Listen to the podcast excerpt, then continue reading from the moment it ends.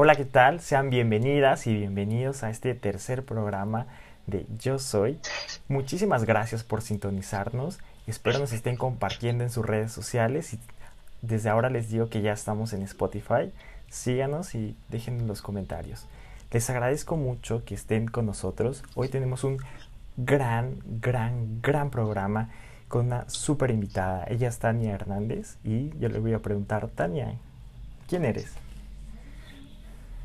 Hola, muchas gracias José por el espacio, por la invitación.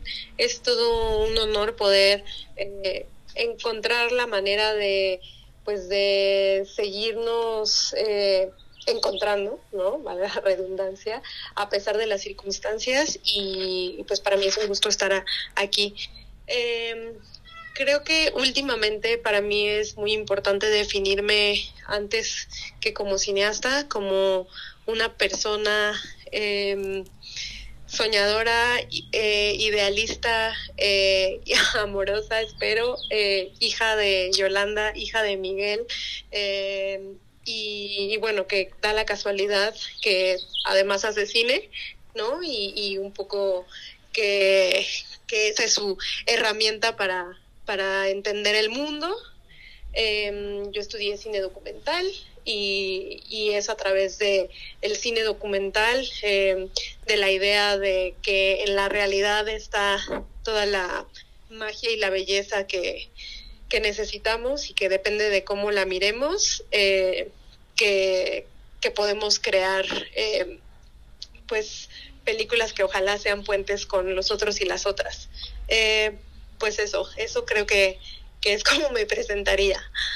Una increíble presentación. Bueno, para contarles, Tania eh, tiene un gran documental que se llama Titixe, el cual está disponible en la plataforma de Filming Latino y estará gratis hasta el 30 de julio. Les paso el dato para que lo pasen a ver con toda su familia. Es un gran, gran, gran documental. Y bueno, para empezar vamos a preguntar, ¿qué significa ser cineasta? ¿Por qué el cine?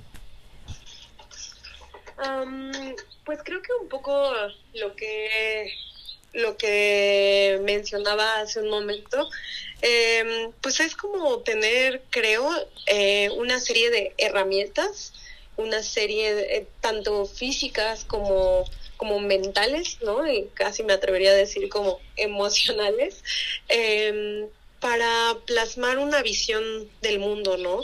Eh, por lo tanto, como, como con cada herramienta que tenemos vienen responsabilidades y pues en definitiva el, el quehacer cinematográfico pues pues tiende a ser un, un privilegio no eh, tiende a, a ser eh, pues una una eh, pues algo que nos exige eh, responsabilidad con nuestro entorno, con las personas que, que colaboran con nosotras y, entonces creo que por un lado tiene una parte maravillosa de, de encuentro, ¿no? Encuentro con, con otras personas, con otros, otras vivencias, con otros mundos, eh, pero también creo que eh, tiene una parte de cuidado, de cuidado hacia ese mundo, eh, y muchas veces ese cuidado pues es eh, lo vemos desde el lado más estético no eh, como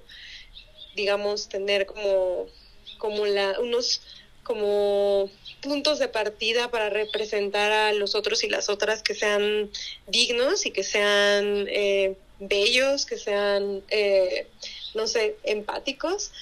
Pero también pues creo que creo que hay una parte como de, de, aprendizaje, ¿no? De aprender mucho del mundo y escucharlo, eh, mirarlo. Para mí es eso. Es una muy bonita forma de ver el cine. Y bueno, ahora cuéntanos un poco acerca de cómo va este documental.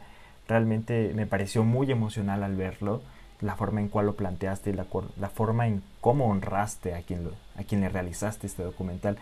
Háblanos un poquito acerca de él. Eh, bueno, Titiche nació de, de una necesidad eh, que yo tenía, que era cumplir una promesa con, con mi abuelo, quien había muerto en el 2014, que fue el año en que comenzamos eh, a hacer la película. Mi abuelo Valentín fue el último campesino de mi familia y, él tenía eh, un pequeño pendiente antes de irse que me compartió, que es que ninguno de sus de sus nietos y nietas eh, se había dedicado al campo y que él sentía que no había llegado a transmitir ese conocimiento, eh, pues que a la vez él había heredado, ¿no? De, de sus ancestros. Em, y yo le prometí que en algún momento podríamos hacer una película juntas, eh, pero bueno, el tiempo nos ganó. Eh, no pude hacer esta película con él en vida y a su muerte sentí esta como necesidad de cumplir esa promesa. Entonces eh, decidí ir al terreno, al recién abandonado terreno de, de mi abuelo e intentar buscar una película, pero pues ya sin el abuelo eh, fue todo un reto, pues plantear qué era lo que íbamos a filmar, ¿no? Porque ya no había nadie que nos enseñara eh, cómo es que lo hacía él cuando, cuando sembraba. Y pues más bien entonces fue imaginarnos desde cero cómo podíamos eh, representar eso, ¿no? Y a mi mamá ahí se le ocurrió intentar una última siembra de frijol una especie de siembra simbólica eh, que, que también pudiera ser como un, pues sí, como una pequeña ventanita para mí y para la cámara para mirar eso que, que el abuelo tal vez me pudo haber enseñado, ¿no? Eh, creo que eso es el principio de Titiche, pero por supuesto eh, la película habla de, pues, de lo que realmente nos encontramos, ¿no? Que no, no solo fue eh, cómo es que se trabaja en la tierra, sino de todo el legado familiar que, tenemos eh, y, y que estábamos lejanas de ese legado, ¿no? Una manera de ver el mundo, de ver la naturaleza, de pensar los ciclos y los nuevos comienzos, que ahora es mi una de mis brújulas de vida.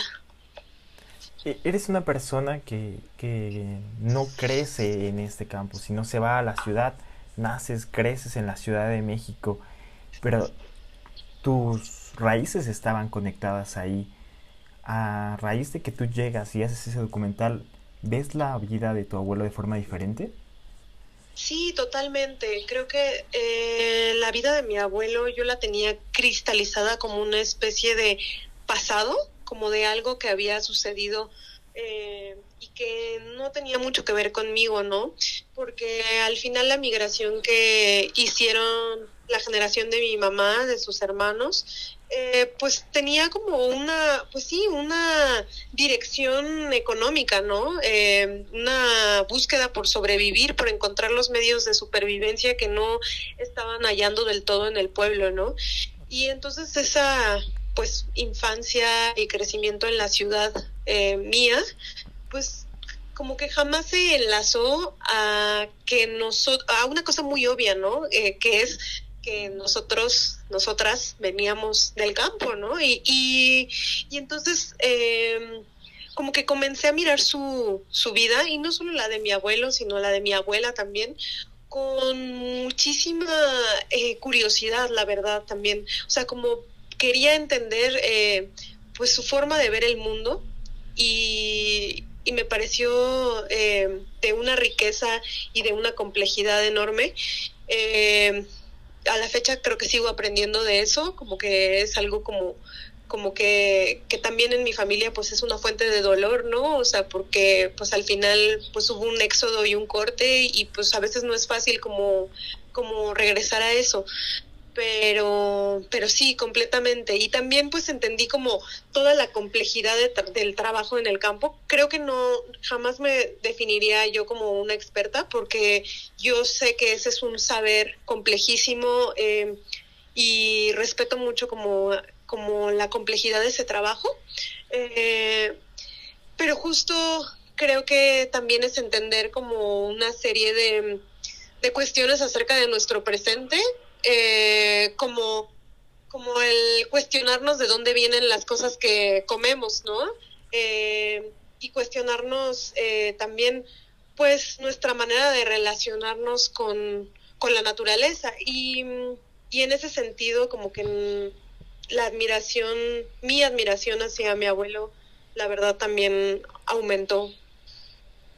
Hablas de dos temas muy importantes. El primero que quiero tocar es la complejidad del trabajo. Hay una historia dentro del documental que me llamó mucho la atención, me marcó.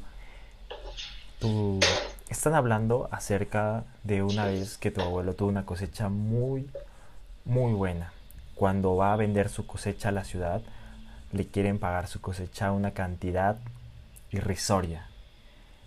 Tu abuelo decide deshacerse de esa cosecha y comentas que es la única vez que tú viste a tu abuelo llorar. Me parece que vivimos en una sociedad en la cual ha dejado de entender lo difícil, lo complicado, primero que es obtener el alimento y un alimento que te da la tierra. Eh, no, crecen de un día para otro, ¿no? Es un proceso muy, muy laborioso y entonces creo que hemos desprestigiado casi este, este trabajo. Totalmente. ¿No? Y también otro punto que tocas y me gusta muchísimo es el hecho de decir, valoro más la comida que tengo en mis manos porque sé el trabajo y los kilómetros que tuvo que recorrer esta comida para que hoy esté aquí en mi mesa conmigo. Sí, caray, totalmente. Entonces, pues, háblanos un poquito acerca de, de qué sigue para ti, ¿Cuáles son tus miras? ¿A dónde vamos? Mm, pues primero eh, comentando acerca de lo que dices, eh, creo que em, también hay como, o sea, hay todo un sistema al que pertenecemos em, económico y social que nos ha disasociado mucho de, pues, de lo que consumimos, ¿no? Em, no solo a nivel de la comida, eh, a nivel de lo que nos ponemos, a nivel de eh, incluso esta visión de que las cosas son desechables, ¿no? Y, pues no nos, no nos preguntamos de manera cotidiana, em, como bien dices, ¿no? E, el precio y todo el camino que tuvo que tener algo para llegar a nuestra mesa. Em, creo que este es un tema muy complejo, pero que realmente em, si nosotras emprendemos como una serie de preguntas acerca de cómo nos conducimos en nuestra vida eh, y, cuestionamos cómo este sistema nos ha impuesto eh, pues esta serie de, de, necesidades creadas, por ejemplo, eh, pues tendremos como una relación un poco más justa con, con, nuestro entorno, ¿no? No es algo para nada fácil porque pues también eh, muchas veces las consumir de manera responsable eh, pues pues tiene como una serie de eh, de retos, ¿no? Donde hay que invertir ya sea tiempo o distancia o eh, información para llegar como, como a e, esa como a esa a eso ese consumo más responsable. Pero creo que un buen comienzo es preguntarnos eso no de, de dónde viene lo que lo que comemos y, y saber que, que muchas veces eh, hay rostros detrás no rostros historias eh, sudor lágrimas detrás no y bueno, pues eso creo que creo que es algo como como también como como que a mí a mí personalmente me ha me ha eh, conmovido mucho, como que me ha cambiado en mi forma de, de, de proceder en la vida. Y luego la otra es pues también como nuestra eh, como la posición política que tenemos, no solo como consumidoras, eh, sino pues a nivel como de, de acompañamiento eh, con las personas que han pues sí liderado como luchas sociales eh, en todo el país que tenemos un país como como pues eso con una historia muy fuerte de búsqueda por la soberanía alimentaria no y entonces como que pues es un poco atender también a esas personas eh, y a toda, a toda su lucha y apoyarlas en la medida de la que podamos, ¿no? Em, pues de, los, de lo que preguntabas de qué, qué, qué, sigue, eh, yo justo ahorita estoy como también digiriendo muchas cosas que, que yo descubrí sobre mí misma, sobre mi familia, eh, haciendo titiche.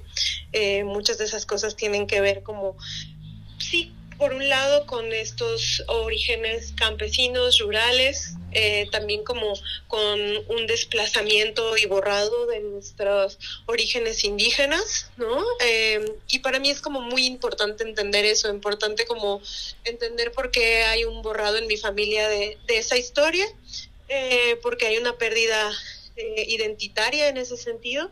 Y, pues más que de hablar como de un proyecto en particular, lo hablaría como a nivel de búsqueda personal, ¿no? Entonces, pues creo que Titiche abrió eh, un camino personal en el que eh, espero apenas sea el comienzo de seguir transitando. Titiche, sin lugar a dudas, es un documental que fue como una especie de espejo, ¿no? Te hizo verte a ti misma y, y también hizo tener una introspección en ti, entonces es algo buenísimo. Yo espero que todas las personas que nos están escuchando y vean y escuchen cómo estamos hablando acerca de él, les surja esta curiosidad de saber, bueno, ¿por qué están hablando así de él? Quiero verlo. Entonces les recuerdo que hasta el 30 de julio va a estar gratis en Filming Latino y corran, corran a verlo. Eh, este, en, en, el rodaje estoy seguro que hubo alguna historia que ya no se pudo poner en él. Algo que nos quieras contar acerca de cómo fue esto. Sí, seguro. Eh, pues mi mamá, eh, Yolanda, que seguro nos estará escuchando y a quien le mando un abrazo enorme. Eh, mi mamá eh, se volvió la principal aliada de esta película, ¿no? Mi mamá, mi abuela, mi papá, eh, pues este es un una película que, que se hizo de manera completamente independiente. Eh, no tenemos apoyos ni estatales ni de ninguna compañía o productora. Eh, y bueno, que se hizo a través de un esfuerzo familiar y colectivo de amigos y amigas, eh, como muy, muy, muy, muy eh, grande, ¿no? Eh, y, y entonces mi mamá, pues, eh, muy pronto, eh, cuando empezamos a hacer la película, entendió una serie de cuestiones que eran importantes para la película, ¿no? Para ella, por ejemplo, algo muy importante era que habláramos sobre la, la parte como más difícil también del trabajo en el campo, ¿no? Eh, que como bien mencionas está eh, en esta anécdota de las calabacitas que, que están como, pues sí, eh, compradas o eh, sí compradas a través de un esquema completamente injusto no y, y voraz que es como como pues de alguna manera se sostiene eh, el abaratamiento de costos eh, para los consumidores eh, en las ciudades, ¿no? Y, y, mi mamá en algún momento contaba una historia que a ella le sucedió en un Walmart, que era justo que ella estaba con una persona que estaba comprando frijol y como, no no, no recuerdo si, si esta persona decía que el, frijol estaba eh, muy caro y mi mamá le dijo que, que bueno, le hizo como todo un, todo un recorrido de cómo es que el frijol eh, llega a esas bolsas que ven en el supermercado y que en realidad pues pues eso que, que la manera mejor para comprar frijol pues era a, los consumidores y, y pues como que no recibió el, la retroalimentación que le hubiera gustado y creo que ella tenía mucho coraje no de, de encontrarse a esta consumidora eh, pues sí como como muy como egoísta no pensando solo en ella. Eh, mi mamá lo contaba con mucho coraje y, y para, para nosotros en algún momento eh, esta anécdota era importante porque hablaba también como de este tercer, eh, ¿no? Como esta tercera fuerza más allá de campesinos y consumidores que son pues los intermediarios, eh, ¿no? Em, y, y, bueno, ¿no? Los supermercados y las grandes cadenas tienen una serie de políticas muy injustas para, para los pequeños productores. Eh, para ella era importante esto, pero en algún momento nos dimos cuenta que la anécdota de las calabacitas centraba a mi abuelo como el protagonista de la anécdota más que a mi mamá, ¿no? Y entonces decidimos que, que, que, la anécdota de las calabacitas como que ya contenía todo eso de lo que queríamos hablar. Al final, claro que eh, hubiera sumado también, ¿no? Eh, es parte, como bien dices, de todo, todo lo que se queda fuera de, de una película. Eh, pero bueno, creo que, creo que es algo que espero hayamos logrado con, con otras eh, imágenes que haya dentro de la peli. Sin lugar a dudas que se lograron. Y acabas de decir a, y nombrar a dos personajes que me parecen fundamentales para esta película. Tu mamá y tu abuelita, tu abuelita que cuenta unas historias increíbles que van desde historias muy graciosas hasta historias que te conmueven y tu mamá con esa mirada tan profunda que tiene, con ese sentimiento aún que tiene, eh, realmente te hace compartir el duelo que, que están pasando en esos momentos. Sí, caray, pues son dos mujeres que yo admiro mucho, a las que les estoy eternamente agradecida por su complicidad eh, y por abrirme la, la, la, puerta también de su luto, porque eh, creo que las tres estábamos atravesando eso, ¿no? Por una pérdida.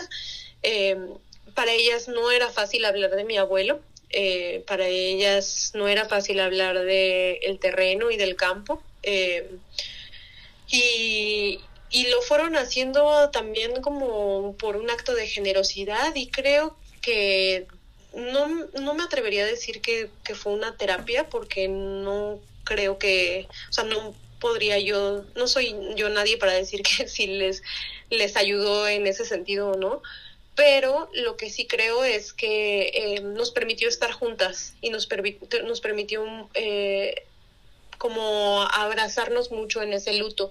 Entonces, eh, pues creo que creo que ellas son de una generosidad tremenda y las dos tienen una imaginación brutal, eh, tienen una sensibilidad que yo considero sumamente artística. Eh, como bien dices, mi abuela, las historias que cuenta, pues en realidad es que mi abuela es una gran cuentista, ¿no?